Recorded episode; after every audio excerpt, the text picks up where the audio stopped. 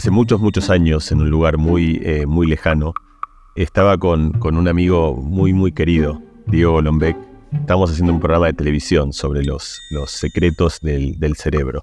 Y no sé en qué acto masoquista habíamos decidido eh, que nosotros íbamos a ser sujetos de los peores experimentos y además nos peleábamos, Diego y yo, para ver quién era el protagonista de cada uno, como si eso hubiese algo bueno. Y uno de ellos era tirarse de un puente con, con un resorte, por supuesto, esto que llaman bungee jumping o algo así, eh, y el que se tiraba tenía que pensar cómo o reflexionar mientras se tiraba, por si esto fuese poco, sobre cómo transcurría el tiempo en, ese momento aceleradísimo en el cual uno siente o el cuerpo nos informa que nos estamos muriendo. Yo gané esa, esa discusión, así que yo fui el que se fue a tirar del puente y nos fuimos con, con un equipo de producción modesto, no éramos 10.000, pero era, era un equipo de producción, había un cámara y había asalta Siempre me pareció curioso eso de que uno fuese a Salta a saltar de un puente, pero eh, así fue. Fuimos, paramos en un hotel muy lindo, muy, esos hoteles sencillos, pero digo que era un viaje como bonito, todo fue todo como una excursión así, yo estaba, estaba muy, muy feliz.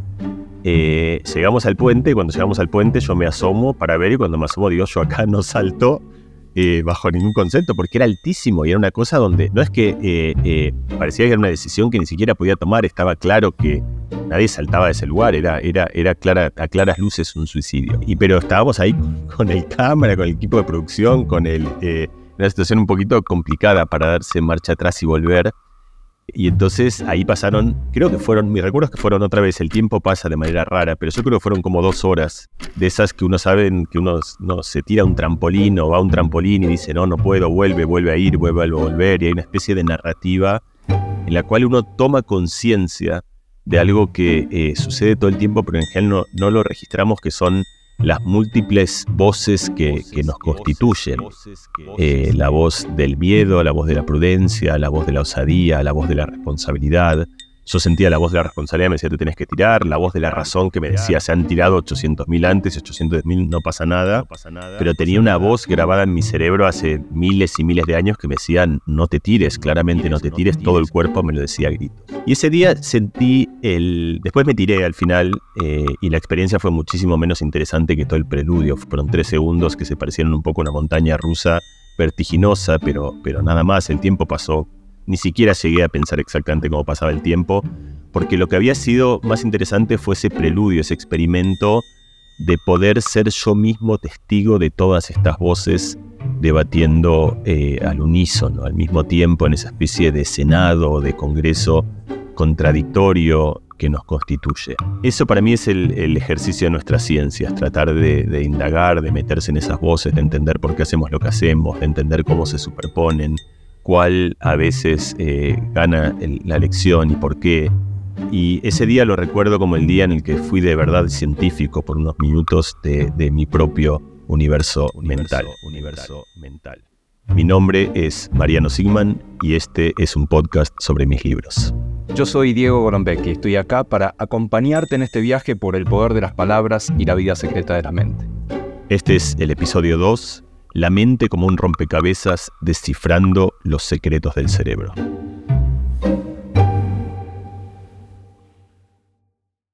Y qué hermosa la, historia que contaste, me acuerdo perfectamente, a mí me tocó eh, tirarme en tirolesa, o sea, lo mío fue puro disfrute, no tuve nada que pensar, y estábamos justamente buscando uno de los secretos de la mente, que es el tiempo, el tiempo dentro de la mente, ¿no? Si, si el tiempo dura distinto, como vos lo dijiste, dura distinto cuando estás en una situación muy estresante o cuando estás en, una situación más plácida, por ejemplo, tirarte una tirolesa. Y, es cierto, más allá del resultado, lo maravilloso fue haberlo hecho, que, fue muy hermoso. Pero te quería llevar a otro lado para, para, empezar, y después podemos volver sobre el tiempo, esto de descifrando los secretos del cerebro. Me acordaba que hace 30 años, o sea, un montón, salió un libro de Francis Crick, que se llamaba algo así como la hipótesis sorprendente, ¿no? The Astonishing Hypothesis. Y la hipótesis sorprendente es lo que pensamos, lo que queremos, lo que nos gusta, lo que decidimos, tiene que ver con 100 mil millones de neuronas, hoy diríamos 86 mil millones de neuronas, y eso hace 30 años, al menos el título del libro decía que era una hipótesis sorprendente. Hoy como que hemos naturalizado el neuro, ¿no? Como que que, no, es obvio que nosotros somos esa actividad de 100.000 neuronas y sus circunstancias. ¿Qué, ¿Qué, pasó en el medio? ¿Por qué ahora este, naturalizamos que la neurociencia es una forma fidedigna para entendernos a nosotros mismos, esa mente como rompecabezas? ¿Avanzamos tanto en la neurociencia en los últimos 30, 50 años como para que miremos el mundo diferente y lo entendamos distinto? Te voy a responder, viste, con el, con el chiste que contaba ese sobre el, sobre el estado de la psicología y le pedía, maestro, describa usted el, el, Este hay que contarlo en inglés, después lo vamos a traducir, pero, pero necesita ser contado en inglés. Entonces le preguntaba, maestro, al gran, gran psicólogo, describa usted cómo está el estado de la psicología en una sola palabra. Y el tipo lo pensaba porque era difícil y decía, good. entonces le decía, bueno, ok, maestro, eso es bueno, pero necesitamos una descripción un poquito más eh, exhaustiva porque, porque una palabra por ahí no alcanza. Por favor, descríbala en dos palabras. Y el tipo decía, not good. el tipo ahí sorprendido le decía, bueno, pero que, quedamos, vamos a darle una palabra para que, para que usted pueda resolver por fin. Y el tipo decía, not good enough. Eh, y, yo creo que con la neurociencia pasa, y traduzcámoslo para, para si hay una en inglés, pero es, le preguntan cómo, cómo está en una palabra, el tipo dice bien, eh, en dos palabras dice no bien, esa es la construcción que gramaticalmente en castellano es más difícil, el no bien, not good, y la tercera es no suficientemente bien, que esa en castellano sí funciona mejor. Este, con la neurociencia creo que es que te quise responder y primero no sabía si responderte sí o no, eh, o quizás no suficientemente sí. Era, yo creo que lo que pasó en el medio fue justamente el libro de Crick y otros tantos que nos acostumbraron a esta idea. Es decir, yo creo que, que, hoy esta idea no está arraigada por contenido que hoy tengamos y antes no, sino simplemente por, por usos y costumbres. Es decir, han habido una, una gran cantidad de libros que nos han acercado a esta idea que en realidad estuvo, por supuesto que, que estuvo muchísimo antes de que, de que Crick la pronunciara. Eh, en algún sentido la neurociencia ha avanzado mucho porque hoy podemos hacer cosas extraordinarias que antes no hacíamos. Eh, hablábamos en el episodio anterior de que, por ejemplo, podemos leer, eh, descifrar a partir de una observación de la actividad neuronal lo que una persona está pensando. Eso permite descifrar lo que personas que no pueden contar lo que piensan están, están pensando. Por ejemplo, hablamos de pacientes vegetativos, no hablamos en el episodio pasado, pero también es cierto para bebés recién nacidos es decir, el, descifrando la mente en realidad es un ejercicio que hacemos todos los padres y las madres todo el tiempo, donde tratamos de inferir a partir de pistas muy escasas qué anhela, qué teme, qué le pasa, qué siente, qué quieren nuestros hijos. Tratamos de, a partir de llantos, de movimientos, de gruñidos, tratar de inferir qué pasa en su habitáculo mental. Ese es el oficio de la neurociencia, sistematizar ese proceso con, telescopios, con microscopios que nos permiten acceder de una manera que antes era impensable nos permiten, por ejemplo, reconstruir la actividad cerebral durante el sueño, no el sueño de dormir, sino el sueño de soñar, y proyectar y grabar y reconstruir ese sueño, baja resolución, pero, pero el, el principio con eso está hecho. Entonces, hoy entendemos muchísimo sobre qué circuitos neuronales eh, implementan todo tipo de procesos cognitivos. Entonces, en algún lugar eh, hemos avanzado enormemente y nos hemos acostumbrado a encontrar correlatos entre cosas muy sorprendentes de la experiencia mental y actividad cerebral, de todo tipo, de la experiencia temprana, de la experiencia religiosa, de la experiencia matemática, de la experiencia contemplativa, de la compasión, cada una de estas cosas en toda una índole de aspectos de, de funcionamiento de la mente humana hemos encontrado correlatos en, el cerebro. No solo hemos encontrado correlatos en el cerebro, sino que hemos encontrado que estos correlatos son causales, porque uno puede de hecho inducir estos estados y al inducir estos estados, inducir con bastante precisión estados mentales. Entonces todo esto, digamos, le ha quitado cierta naturaleza de sorpresa al pensamiento humano. Igual que antes las estrellas eran completamente misteriosas y sorprendentes, y hoy sabemos un montón de cosas, sabemos que están hechas de helio, de o distintos y que están a una temperatura, a una distancia, que irradian luz de un tipo, que, que se organizan en galaxias, que estamos viendo cosas que se, en realidad se murieron hace miles y miles y miles de millones de años. Entonces, todo eso sabemos sobre la mente humana, pero hay algo que sigue siendo profundamente desconocido y misterioso, que es justamente la hipótesis sorprendente. Por eso, por eso me parece que en el caso de Crick, que es la conciencia. Es decir, Crick lo que se refería además es que la conciencia está en el cerebro y yo creo que eso hoy sigue siendo una conjetura. qué pasa exactamente en el cerebro, porque justamente todo lo que te dije antes de que podíamos descifrar y que podíamos de hecho estimular y producir, hoy somos capaces de, armar máquinas inteligentes, somos capaces de armar vida sintéticamente, de producir vida, somos capaces de, de producir, de simular un montón de escenarios, pero lo que seguimos sin tener ni la más remota idea es de cómo simular un objeto consciente. Sigue habiendo una frontera donde creo que está lo más desconocido del conocimiento humano, lo más desconocido del conocimiento justamente, que es cómo de ese tinglado de neuronas eh, eventualmente emerge lo que todos reconocemos como, como el qualia, como la experiencia subjetiva, como ser el protagonistas de nuestra propia experiencia. Ahí, ahí te tengo que parar porque trajiste muy temprano acá la conversación el concepto de conciencia. Yo te lo iba a proponer dentro de un rato, pero tenemos que parar porque eh, lo, primero es ver si, si, te animás como aquel profesor de, psicología, si te animás a, definir la conciencia o las conciencias o distintas definiciones, porque sin saber qué estamos buscando, cada vez va a ser más difícil buscarlo, ¿no? Acá mencionaste qualia, palabrita difícil, ¿no? Para la experiencia subjetiva, pero ¿qué es la conciencia? ¿Es la conciencia de estar vivos, de que tenemos un cuerpo, de que me pincho y me duele de que veo un color rojo y digo, ah, eso es rojo. ¿Qué, sería operativamente la conciencia para poder plantear experimentos neurocientíficos? Sí, hay cosas que son muy difíciles de definir, pero que todos sabemos lo que son, ¿no? La conciencia es claramente una de esas. La conciencia, la que vos decís, es la conciencia de uno mismo, pero hay una conciencia anterior que es la conciencia del mundo, es decir, la conciencia del mundo que nos rodea, pero justamente la conciencia involucra que hay eh, una suerte de, protagonista que está observando eso y que ese protagonista somos nosotros mismos, que hay una perspectiva desde la cual estamos observando las cosas. Si uno puede pensar que cada persona eh, tiene una cámara ¿no? que, va observando, retratando y relatando el mundo a sí mismo y cada uno tiene, es el director de cámara de su propia realidad. Esa construcción... Mencionaba un televisor adentro del cerebro. Claro. Sí, porque son las metáforas del teatro, el televisor, son, por eso son las metáforas que vienen recurrentemente en el cual uno es, uno es consciente de que es un espectador de algo. Es decir, las cosas suceden. Por ejemplo, vamos a poner algo que uno presume que quizá no tenga conciencia, una planta.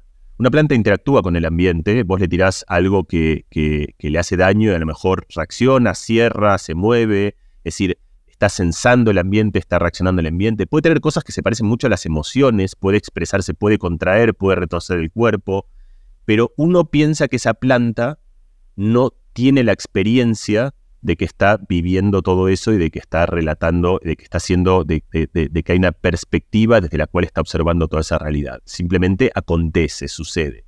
Lo mismo uno puede pensar con un programa. Un programa de computadora puede reaccionar, vos puedes armar un programa, por ejemplo, si vos a, que esto lo hacen todos los niños, a, Siri o, al equivalente de cualquiera de estos, de estos eh, programas antiguos, conversacionales, le decís sos un tonto porque, porque te le preguntaste y no te responde, te diría algo así como te agradezco que no me hables así. Eh, pero uno no piensa que Siri se sintió ofendido, eh, que le duele, es decir, que hay alguien y que hay un ente que está experimentando todo eso. Uno simplemente piensa que es un programa que responde a una cantidad de cosas. Sin embargo, nosotros pensamos de nosotros mismos y del resto de la gente que tenemos otro tipo de vínculo con, con, el entorno y con la experiencia, y es que justamente tenemos ese relato subjetivo de las cosas. Hay gente que piensa que eso es una ilusión eh, y que no hay tal cosa, que simplemente todo eso es una especie de engaño de un sistema que es capaz de engañarse a sí mismo. Y hay mucha evidencia que sugiere que por lo menos una buena parte de eso puede ser una ilusión o una invención. En todo caso, justamente ese lugar en el cual eh, no es solo, por eso yo no hablo ni de emociones, ni de lenguaje, ni de sueños, ni de poder interactuar de manera, mucho menos de inteligencia. Ahora que está tan en boga la inteligencia artificial, la gente confunde la inteligencia con, con la conciencia, pero poder sistemas profundamente inteligentes que no sean conscientes y poder sistemas muy sonsos y muy simples que sean conscientes. Son cosas completamente distintas. Bueno, o por lo menos que potencialmente son completamente distintas. Nosotros pensamos que nosotros somos inteligentes y conscientes y por lo tanto pensamos que esas cosas eh, suelen estar eh, asociadas. Así que yo, no tengo una buena definición, creo que no la hay.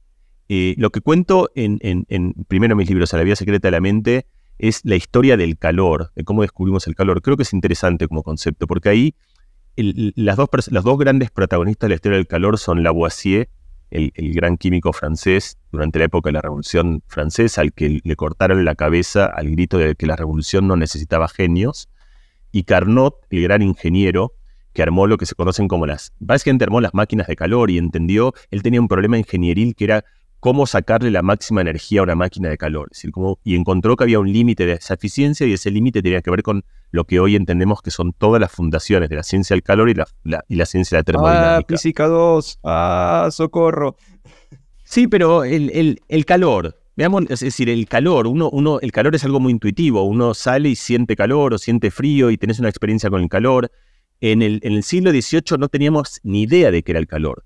Y las dos personas que lo entendieron, o sea, que, conceptualizaron y que pudieron hacer máquinas que a partir del calor saquen energía, o sea, que aprendieron a domesticar el calor, en realidad no tenían ni idea de cómo funcionaba. Lo que pensaba así es que el mundo estaba lleno de unas partículas pequeñas que se llamaban calórico, y que esa partícula, cuando, cuando había muchas esas partículas había mucho calor, cuando había pocas de esa partícula había poco calor, y cuando, por ejemplo, vos tocabas algo caliente, lo que pasaba es que el calórico viajaba del lugar. Era, era, una buena explicación. ¿eh? De hecho, es una explicación que es mejor que la real. Es una especie de noticia falsa. Es una, explicación muy efectiva, pero que resultó no ser cierta. Pero lo interesante es que con esa explicación equivocada pudieron manejar perfectamente toda la ciencia y toda la ingeniería del calor.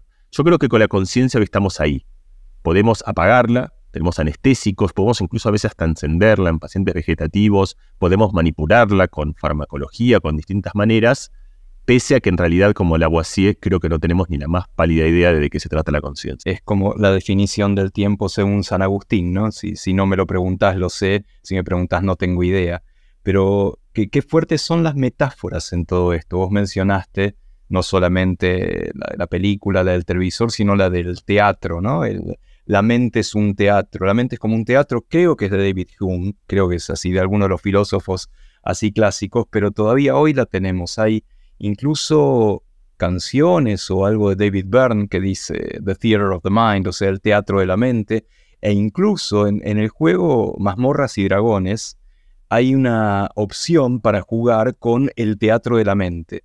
Quiere decir que estás jugando a ciegas, ¿no? No, no, no tenés en tu pantalla del juego, no tenés el laberinto, yo nunca he jugado, pero sé que más o menos por dónde viene, sino que tenés que ir por lo que te imaginas con la mente. Y todo eso lo llaman el teatro de la mente, metáfora que ha venido hace rato.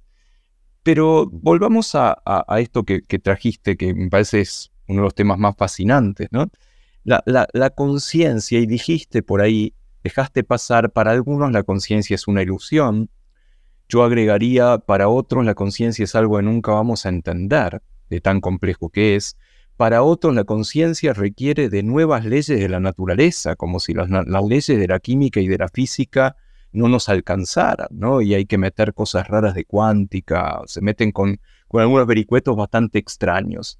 ¿Se te ocurre algún experimento? Mencionaste algo de, cambios de estadio, ¿no? De despierto, dormido, estado vegetativo, coma, etcétera. Pero algún experimento que esté copado así para ver cómo vamos a buscar la conciencia? ¿Qué experimento sería un experimento sobre la conciencia? Bueno, como los experimentos sobre la conciencia se dividen como en dos grandes categorías. Uno son sobre los estados de la conciencia y otro sobre el contenido de la conciencia. Y el contenido de la conciencia es mucho más fácil de, indagar experimentalmente y se pueden hacer experimentos bastante precisos. Eh, el que fue mi director de posgrado en París, Stanislas Dehaene, hacía muchos experimentos que creo que son muy sencillos y,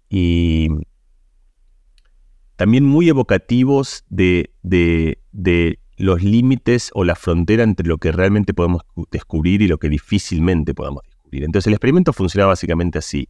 Se trabajaba con un estímulo que estaba justo en el umbral de acceder a la conciencia.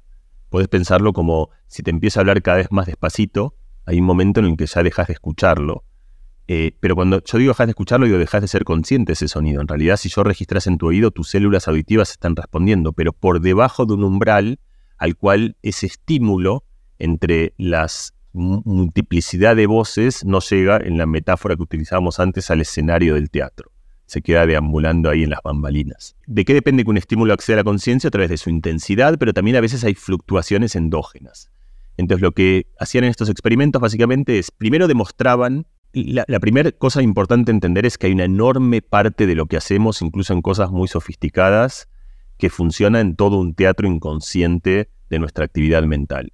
Esta fue una idea muy antigua, una idea que popularizó Sigmund Freud hace un, buen tiempo ya en, Viena y que ahora tiene un montón de experimentos que la delimitan o que la muestran de una manera bastante más precisa. Uno de ellos, que a mí me gusta contar siempre, es, por ejemplo, si yo te muestro un número de manera subliminal, otra vez lo muestro durante un, tiempo tan breve que vos, si te pregunto qué viste, me dijiste no vi nada. Entonces uno no es consciente de ese estímulo. Eh, y sin embargo, si luego te pido que elijas un número al azar, hay una probabilidad muy alta, no, no, no es que va a suceder siempre, pero hay una probabilidad mucho más alta que el azar de que vos elijas el número que no viste, el número que estuvo en tu cerebro, uno conjetura, y así uno puede mostrar cómo un estímulo vive en el cerebro sin ser consciente y cómo impacta nuestro comportamiento. puedes hacer preguntas del tipo durante cuánto tiempo, en cuánta manera, con cuánta fuerza, puedes empezar a cuantificar la fuerza del inconsciente. Pero también puedes hacer un experimento en el cual vas subiendo muy levemente el volumen de eso hasta que llegas justo al punto en el cual de repente entra la conciencia. Y cuando eso pasa, vos mirás el cerebro y ves que en el cerebro, si bien el, cambio en el estímulo fue ínfimo, o sea, lo cambiaste una, una micronésima de decibel, en realidad en el cerebro hay un cambio muy profundo. Y uno entiende que ese cambio muy profundo tiene que ver con la estructura de qué pasa en el cerebro cuando el cerebro es consciente. Y lo que pasa cuando un estímulo se vuelve consciente es que cada estímulo ocupa un terruño distinto del cerebro. Por ejemplo, un número visual es un objeto visual y por lo tanto se representa en la parte que está atrás, que se llama occipital del cerebro, que es donde se procesa la información visual. Si hubiese presentado un número de manera auditiva, entonces se hubiese eh, activado las cortezas auditivas que están en la parte temporal del cerebro, justo en eh, la parte muy cercana a los oídos. Es curioso que la corteza auditiva está pegada a los oídos, pero la corteza visual está del otro lado del cerebro, digamos, en, diametralmente opuesta a donde están los ojos. Entonces, un estímulo inconsciente es como que genera una especie de, río de actividad bastante localizada. Es como que está en algún lugar y queda bastante confinado. En el momento en el cual ese estímulo entra a la conciencia, se produce una especie de propagación, en el cual ese estímulo se amplifica. Es decir, la conciencia, hablábamos en el episodio anterior de cómo uno construye narrativas y cómo de alguna manera la conciencia es intrínsecamente una narrativa. Esa narrativa tiene que ver con agarrar un estímulo y de repente darle una prominencia mucho más grande de la que tiene en la conciencia. Y además empezar a asociarlo con otras cosas. Por ejemplo, el número uno lo pronuncia cuando es consciente. Si uno no fuese consciente, entonces se asocia con la conciencia fonológica. También uno le da una semántica y se asocia como con un sistema que tiene que ver con los números. También uno lo guarda en memoria, entonces se vincula por un tiempo con la memoria de trabajo. Entonces la conciencia tiene que ver con ese momento en los cuales hay un montón de regiones distintas del cerebro que normalmente no se están comunicando, que se ponen de acuerdo en este, lo que, lo que Stanislas Dehaene llama este espacio de trabajo, en el cual ese estímulo de repente ocupa regiones muy distintas del cerebro. Entonces, hay una, ahí hay una idea operativa de la conciencia que es una especie de sistema de un protocolo interno de comunicación. Y a mí me gusta justamente dar una metáfora de esto, porque otra vez creo que la ilustra, pero también pone un límite que es, imagínate vos tenés una compañía, en la compañía tenés un sector de ventas y un sector de compras. El sector de compras tiene que comprar cosas, el sector de ventas vende cosas. De repente, pongamos libros. El sector de ventas vende libros y de repente vendieron mucho de un libro y entonces tienen que avisar para que impriman de ese libro. Entonces le mandan información y es un sistema que empieza a hablarse a sí mismo, donde el sistema ya no solo tiene información del mundo externo, sino que empieza a tener informaciones de sus propias representaciones. Es una empresa que tiene representación de su propio libro, de cuánto vendió, de cuánto stock tiene, de cuánto le falta, de si tiene que mandar a comprar insumos, de si tiene que mandar... Y entonces la empresa empieza a tener una, ya no, no solo una representación de sus clientes y del mundo externo, sino de sus propios estados. La conciencia operativamente se parece un poco a eso. Es un sistema, que es un sistema del cerebro que de repente tiene que comunicarse con otras partes para poder coordinarse. Y un ejemplo muy claro de, esto es eh, cómo funciona el, vínculo entre, entre la parte perceptual y motora del sistema visual. Nosotros, cuando estamos, de hecho todo el tiempo en realidad, movemos los ojos más o menos tres veces por segundo. persona mueve, y los movemos de manera muy abrupta además. Los ojos de repente están en un lugar y se van a un lugar completamente distinto, después vuelven y después cambian. Y si uno de hecho hace eso con una cámara, si vos salís con una cámara al hombro, como las viejas películas de Dogma, y vos filmás eso, eso genera una especie de disconfort, porque de repente la imagen se mueve muy bruscamente. Entonces hay una paradoja grande de la conciencia, que es por qué nosotros no somos conscientes de nuestros propios movimientos oculares. Es decir, los ojos de repente, como te digo, viajan a toda velocidad, atraviesan todo el campo visual y a nosotros no tenemos el registro consciente de la cámara, de que la cámara se mueve. Ahí ves otro ejemplo bestial de edición donde nos estamos inventando y reconstruyendo una realidad. ¿Por qué pasa esto? Otra vez por un sistema de comunicación interna. Cuando los ojos se van a mover, le avisan al sistema visual, me voy a mover, y el sistema visual lo que hace es compensa ese movimiento, es como una especie de cámara activa que lo que hace es desplaza los receptores del campo visual para compensar por el movimiento que uno va a hacer. Por eso si alguien nos moviese los ojos sin que nosotros los movamos voluntariamente, nosotros sí veríamos la cámara en movimiento. Pero cuando somos nosotros mismos los que nos estamos moviendo los ojos, entonces eh, eso no sucede. Entonces ahí ves que es una idea que el que la pregonó más fue un, un gran, gran científico que se llama Chris Fried, que es que la conciencia, que es esta capacidad que tenemos de representarnos a nosotros mismos, empieza con la necesidad de tener un protocolo para reportarnos nuestras propias acciones, para saber que nuestras ideas son nuestras propias voces, que cuando movemos los ojos vamos a moverlos, que cuando muevo el cuerpo tengo que estar en equilibrio para no caerme. Todo este sistema en el cual nosotros nos informamos sobre nuestros propios estados está en lo que esta gente considera que es el preludio de la conciencia. Ah, está buenísimo. Fíjate la cantidad de metáforas que largaste. La conciencia es un gran generador de metáforas, ¿no? empezando por El río de la conciencia de William James y varias otras que dijiste, pero hay algo que, molesta de toda esta explicación. Si uno piensa qué es lo más importante que tiene, que tiene el cuerpo, que o sea, respirar, que late el corazón, que las glándulas secreten hormonas, o sea, todo inconsciente, nosotros no tenemos ningún control sobre esas funciones. Es como si la, la evolución no hubiera confiado en nosotros, ¿no? Si la evolución hubiera pensado, estoy antropomorfizando, ¿sí? La evolución hubiera dicho, estos giles se van a olvidar de respirar, por lo tanto lo saco de la conciencia. Pero vos estás trayendo ese mismo concepto de lo saco de la conciencia a casi todo, ¿no? Casi todo se genera de una manera inconsciente, preconsciente, editada, las metáforas que usaste cinematográficas, y después el cerebro, no sé quién, nos convence de que fuimos nosotros los que pensamos eso, los que interpretamos esto, los que decidimos tal cosa. Es, ojo, es pavada de, definición y un ondazo a nuestras decisiones. No me quiero meter con el concepto de libre albedrío, ¿no? Pero lo, que estás diciendo apunta a que la mayoría de lo que pasa es algo que el cerebro se las arregla solo y nosotros después nos convencemos de que lo hicimos, seamos quien seamos esos nosotros. Es fuerte esa imagen. Sí, así, pero así no es casi todo, es todo. Eh, además, es decir, si uno tiene, yo no la tengo, es decir, yo, justamente yo soy distinto a la mayoría de los neurocientíficos en que yo soy menos categórico respecto de, lo que hablamos al principio, estar seguro que no se nos está escapando algo muy fundamental. Vos decías a lo que no nos falte algo en la explicación para entender la conciencia. La razón para, para, suponer que eso no es así es que ya nos ha pasado muchas veces en la historia de la ciencia que siempre pensamos que hacía falta algo más y nunca hizo. Es decir, pensamos que para explicar la vida hacía falta algo más, que para explicar los gases hacía falta algo más, que para explicar el universo hacía falta algo más.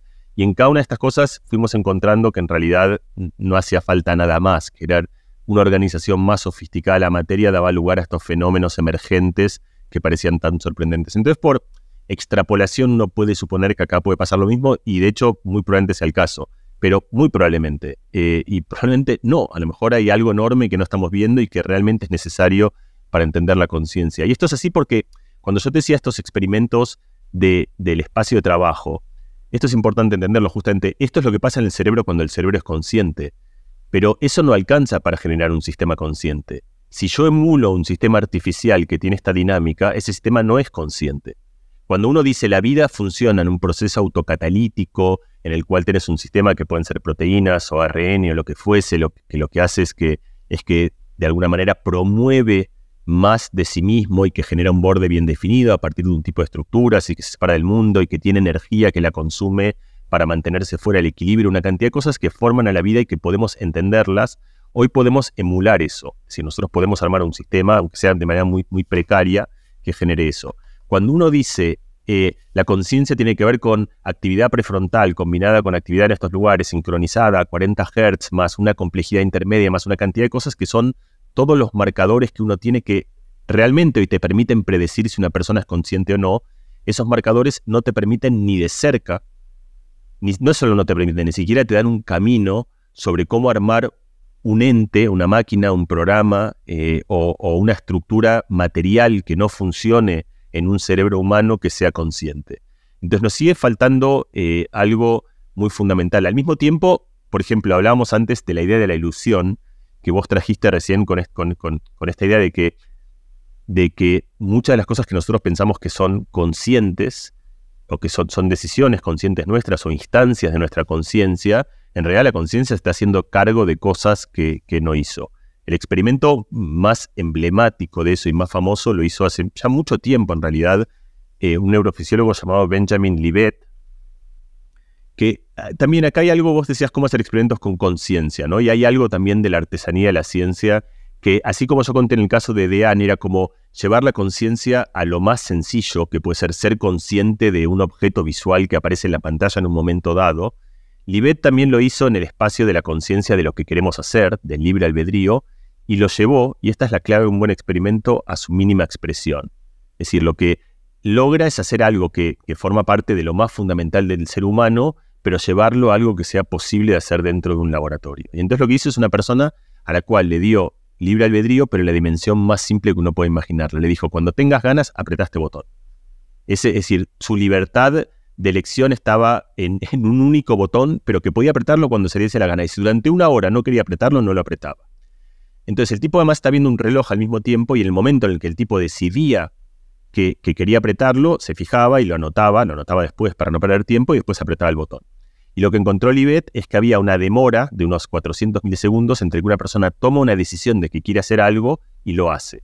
Y eso no hay nada sorprendente, son como los tiempos de conducción y no solo de conducción, también son los tiempos de, de, de encendido de esa decisión, de poner en marcha el sistema motor para hacer lo que uno quiera. Como querés salir corriendo hasta que salís corriendo, hay un tiempo hasta que te pones en marcha. Pero lo más sorprendente que encontró Libet, eh, y después encontró mil veces más en experimentos cada vez más y más potentes, es que mucho antes de que esa persona declare que había tomado la decisión, esa decisión ya estaba tomada. Es decir, había algo en su cerebro que mostraba que esa persona iba en ese momento a apretar el botón.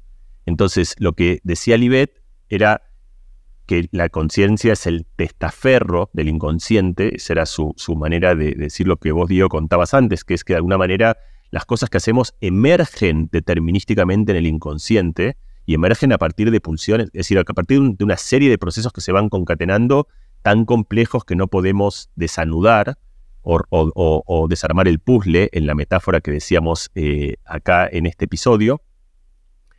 Eh, pero que de alguna manera se van dando en una secuencia, eh, en una secuencia determinista. Y después la conciencia es, una especie de observador que observa ese proceso y, lo hace una especie de previo, para usar la palabra inglesa, lo pone en una, lo, ve temporalmente antes de que se ejecute. Y entonces Libet decía y utilizaba esta expresión de que la conciencia tiene, no tiene voto, pero tiene veto. Es decir, la conciencia no es la que decide que vos vas a apretar el botón, pero funciona como otra vez un teatro en el cual vos podés ver esa acción para un conjunto pequeño de acciones para poder entender sus consecuencias y qué es lo que pasa y qué significa, y entonces decidir si eventualmente lo querés ejecutar o no. Es una especie de vista previa de nuestro espacio de acciones o nuestro espacio de pensamientos que nosotros tenemos justamente para evaluar las consecuencias de algunas cosas que la conciencia no empieza, pero que la conciencia funciona como un estadio para eventualmente poder regular. Es fuerte, no deja de ser fuerte esto del voto y el veto. Lo que la gente no sabe es que nosotros hemos puesto a lo largo de esta charla unos eh, estímulos muy, muy, muy rápidos o muy lentos que no llegan a la conciencia, pero por algún motivo la gente va a sentir deseos irrefrenables de ir a leer los libros de Mariano mientras estamos acá charlando con él te, saco de la conciencia, ¿sí? Que, para, volver un poco, para ir terminando el capítulo, para volver un poco al, tema central, ¿no? Esto de los secretos del cerebro. O sea, es que yo en las primeras clases, que en general cuando doy un curso de neurociencias, les pido a mis estudiantes que me digan cuáles son los tres, cuatro, cinco temas que les parece que están a la frontera de la neurociencia o que están o que les gustaría que estuvieran. ¿Qué te gustaría saber sobre el cerebro, sobre la neurociencia o qué te parece que la neurociencia está ahí como que se cae? Obviamente la conciencia siempre aparece, ¿no? Siempre aparece como uno de los grandes temas. Pero te, te, propongo ese juego a vos, Mariano. Si no te dijera cuáles son los tres, cuatro, cinco temas, sin, sin desplazarte mucho, pero más los títulos, de los temas que están en la frontera de la neurociencia o que están o que a vos te gustaría que estuvieran. ¿Qué, qué, me dirías? Mira, eh, viste, vos que, sos neurocientífico, eh, sabés que en general los, laboratorios de neurociencia tienen un título sobre la, rama de la neurociencia a la cual están relacionados. Eh, por ejemplo, podría ser como el tuyo de cronobiología, o podría ser un laboratorio de toma de decisiones, o podría ser un laboratorio del lenguaje, o podría ser como el de Medina o Maldonado, el laboratorio de la memoria, eh, o podría ser un laboratorio de percepción, eh, o podría ser un laboratorio del sueño, o podría ser un laboratorio de las adicciones, como el de, Marcelo Rubinstein, o podría ser un laboratorio como el de Enzo Tagliasucci sobre, sobre las drogas psicodélicas. Es decir, uno va eh, acercándose y va poniéndole títulos que son justamente como, como este, cuáles son las, las, grandes, eh, la, que cada uno piensa que es la pregunta más interesante dentro de la neurociencia en general. Eh, y a mí siempre me, me, llamó la atención que el, como que yo nunca pude resolver mucho esto y, un día entendí que efectivamente mi laboratorio se llamaba Laboratorio de Neurociencia Integrativa que era una manera de decir laboratorio de neurociencia donde se hacen cosas, eh, cosas de lo más variadas.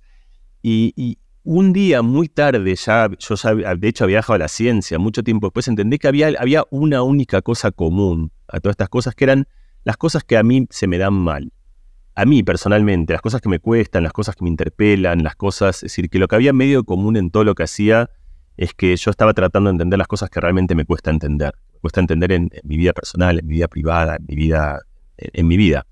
Eh, y que un poco, eso debo decir que me, que, me, que me, dio alegría, porque sentí que era un acercamiento más propio del arte. es como muy típico, los artistas hacen eso, como que los temas son los temas que les duelen, los temas que les cuestan, los temas, es decir, y muchas veces eso es lo que es común a su obra, no es que usan óleo o escultura, o, sino que son temáticas que son las temáticas que les afligen. Eh, yo creo que eh, algo que está muy en, el centro, eh, por eso esto, es personal, digamos, no, no, es un juicio sobre qué es lo más importante a la neurociencia, sino que responde lo que me preguntaste, sino lo que a mí más me acerca a la neurociencia. A mí me parece que tiene que ver con, algo que, evocamos antes, que es esta, esta voluntad de acercarse y entender al otro. Es decir, yo creo que nosotros hacemos esfuerzos descomunales para eso y, creo que mucho de lo humano, en última instancia, es para, para poder entendernos, entendernos en el sentido profundo, entender la tristeza del otro, entender el, anhelo y el deseo del otro, entender el... Y para eso creo que están las palabras, las historias, los chistes, las narrativas, las fábulas. Eh, y a mí me interesa la neurociencia en tanto y en cuanto nos acerca en ese camino. y por eso creo que la neurociencia, por ejemplo, de los bebés recién nacidos es fascinante, porque nos permite adentrarnos dentro de un habitáculo mental que es justamente poco expresivo. Me parece que, y, y donde tenemos mucho anhelo de entenderlo, creo que la neurociencia, en lo que hablamos antes de los, de los lugares más eh, indefinidos de la conciencia, puede ser por enfermedades, puede ser la neurociencia del sueño, puede ser la neurociencia de ciertas enfermedades psiquiátricas, es una neurociencia que me parece muy empática y muy importante otra vez porque me parece que nos permite acercarnos y entender universos y mundos que son difíciles de comprender eh, al ojo desnudo. Y además, en particular, hay una última eh, cosa que, tiene que ver con esto, yo creo que me interesa a mí, y que puede parecer muy lejana y muy distinta, pero se le ve en el mismo lugar, que es el vínculo entre la neurociencia y la inteligencia artificial. Porque yo creo que justamente el uso de artificial, la inteligencia artificial, artificial quiere decir que está hecho por el hombre, eh, pero también quiere decir como que no es natural. Y, yo creo que esta es la, la, acepción que le damos la mayoría a la inteligencia artificial. Es como, de hecho, la gente piensa en inteligencia artificial como si fuese alienígena, es decir, como las máquinas contra las personas, como algo que vino de afuera a confrontar. Y lo que no pensamos es que en realidad es una creación humana, justamente, es decir, exactamente, es, hubo gente que programó, y hay mucha gente además, y la búsqueda por encontrar otras inteligencias ya sea en lo más lejano del universo, ya sea en otras personas, ya sea en otros animales, ya sea algunos en el cosmos o en la naturaleza misma, y ya sea en nuestra capacidad de emularlas en máquinas o en programas, otra vez yo creo que es una búsqueda muy ancestral porque tiene que ver con la atención humana de que por un lado sentimos que la inteligencia es lo que nos es propio, y por eso nos interpela tanto una máquina que, que, que pueda escribir novelas, o que pueda hacer música, o que pueda hacer ciencia, porque pensamos que esas cosas son como las cosas que son realmente humanas y un poco nos ofende o nos da celos que otro ente los haga, pero al mismo tiempo también nos reconforta mucho porque nos sentimos menos solos, que ha sido la necesidad por la cual tan compulsivamente hemos buscado esa, empatía o esa resonancia en, en todo tipo de sustratos.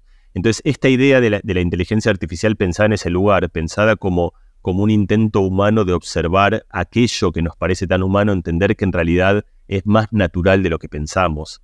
Lo que quiero decir con esto es que cuando la gente piensa que la inteligencia es artificial, está pensando que nosotros también somos artificiales en algún lugar y que nosotros nos hemos apartado de la naturaleza y que encontrar que aquello que parecía tremendamente sofisticado en realidad no lo es tanto, nos lleva a un lugar más mundano que por un momento nos ofende un poco, pero una vez que nos acostumbramos a la ofensa, lo que nos da es un montón de calma eh, y una sensación justamente que tiene que ver con lo que te hablaba antes de conectarnos un poco más con los demás y con las cosas. Wow, sobre natural y artificial vamos a tener mucho rato para charlar. Solamente algo que dijiste al pasar que no te lo puedo dejar pasar, que es cuando dejé la ciencia. No, no, es como ser alcohólico. Sí, uno nunca es exalcohólico, uno nunca es ex científico, así que lo siento, haciendo música, escribiendo libros, etcétera, seguí siendo científico y eso queda para toda la vida. Pero para cerrar, te quiero acercar una pregunta que llegó a las redes de Penguin Random House, a propósito de tus libros, obviamente. Lo mencionaste bastante en la charla, ¿sí? Pero nos preguntan cuál es la actividad neuronal, lo que acá llamamos los secretos del cerebro, en el plano de los sueños. ¿Qué pasa con el cerebro cuando sueña? Eso da para tres capítulos, pero a ver, ¿qué podríamos contestar brevemente sobre los sueños? Mira, muy rápido otra vez, se parece, las inteligencias artificiales sueñan. Es decir, en el sentido de que, de que de repente alucinan. De hecho, así empezaron las redes generativas. Primero lo que hacían era, eran cómo funciona una red neuronal, que creo que es importante porque una red neuronal artificial, porque es bastante parecida al cerebro. Lo que funciona es, por ejemplo, tiene que detectar si en una imagen hay un gato o no. Eh, después, ese es el principio de todo. Una vez que hace eso, puede hacer todo el resto de las cosas del universo. Eh, y lo que hace para eso es, empieza a encontrar lo mismo que hacemos nosotros. Empieza a encontrar eh, atributos o rasgos de una imagen, por ejemplo, ve que cuando hay ciertos ángulos que corresponden a un bigote, pero que también esos ángulos están cerca de otros ángulos que un poco se parecen a una oreja y que además esos ángulos están cerca y que eso además típicamente, pero no siempre está acompañado de una textura, empiezan como a hacer esta especie de ejercicio de inferencia en el cual vas sumando cosas que te hacen pensar que algo es algo. Una vez que entendiste eso y que puedes forjar categorías, pero muy, muy, muy abstractas, porque un gato puede ser un gato dibujado, puede ser un gato fotografiado desde arriba, puede ser un gato en la penumbra, puede ser el sonido de un gato, a lo mejor sin siquiera, es decir, justamente es una categoría muy abstracta. Una vez que entendiste eso, podés dar vuelta al programa y inyectar estos atributos que a vos te permitían detectar un gato y producir un gato, generar un gato. Y así empiezan las redes artificiales como las actuales, que vos le decís, dibujame un gato flotando en el espacio, por ejemplo, y te pueden dibujar y pintar eso. Lo que está haciendo esa red prácticamente es, está soñando. Es decir, está activando los filtros que le permiten detectar un gato y los está proyectando hacia atrás en una imagen. Es como que está corriendo la información al revés. En vez de que vaya de una imagen, de la imagen a detectar ángulos, de detectar ángulos a que esas combinaciones le permita detectar que hay algo que puede ser un gato, de eso a mezclarlo con otras cosas para terminar de convencerse, da vuelta ese flujo hasta eventualmente proyectar un gato sobre su propio teatro mental, que es eh, esencialmente la pantalla, que es como si fuese su retina. Así funcionan los sueños. Nosotros también tenemos detectores que nos permiten saber que algo es un gato y de repente evocamos un gato y esa información viaja hacia atrás, y por hacia atrás quiero decir, en la corteza visual, en lo, están del ojo, la información va a un primer filtro que se llama la corteza visual primaria, después la corteza visual secundaria, después la cuarta por algún motivo, después eso otra que tiene otro nombre, otra que tiene otro nombre, y así va viajando en un río de información hasta que eventualmente uno detecta que ahí hay un gato. En un sueño funciona al revés, marcha atrás. Empezamos por un gato y eso viaja hacia atrás. Y por eso, en algún lugar, las imágenes durante un sueño no son muy distintas de las imágenes de la realidad, porque se instancian exactamente en el mismo sustrato neuronal. Yo siempre sospeché que el secreto del universo, la conciencia y el cerebro estaba en los gatos y lo acabas de, definir. Era claramente para entender el universo hay que entender qué es un gato, seamos conciencia, seamos una inteligencia artificial o seamos nuestros sueños. Muchas gracias, Mariano.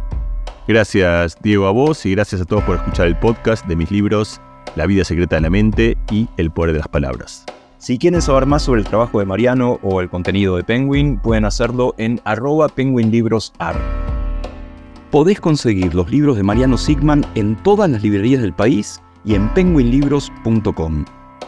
Mariano Sigman, un podcast de sus libros, es una producción original de Penguin Random House en colaboración con Posta.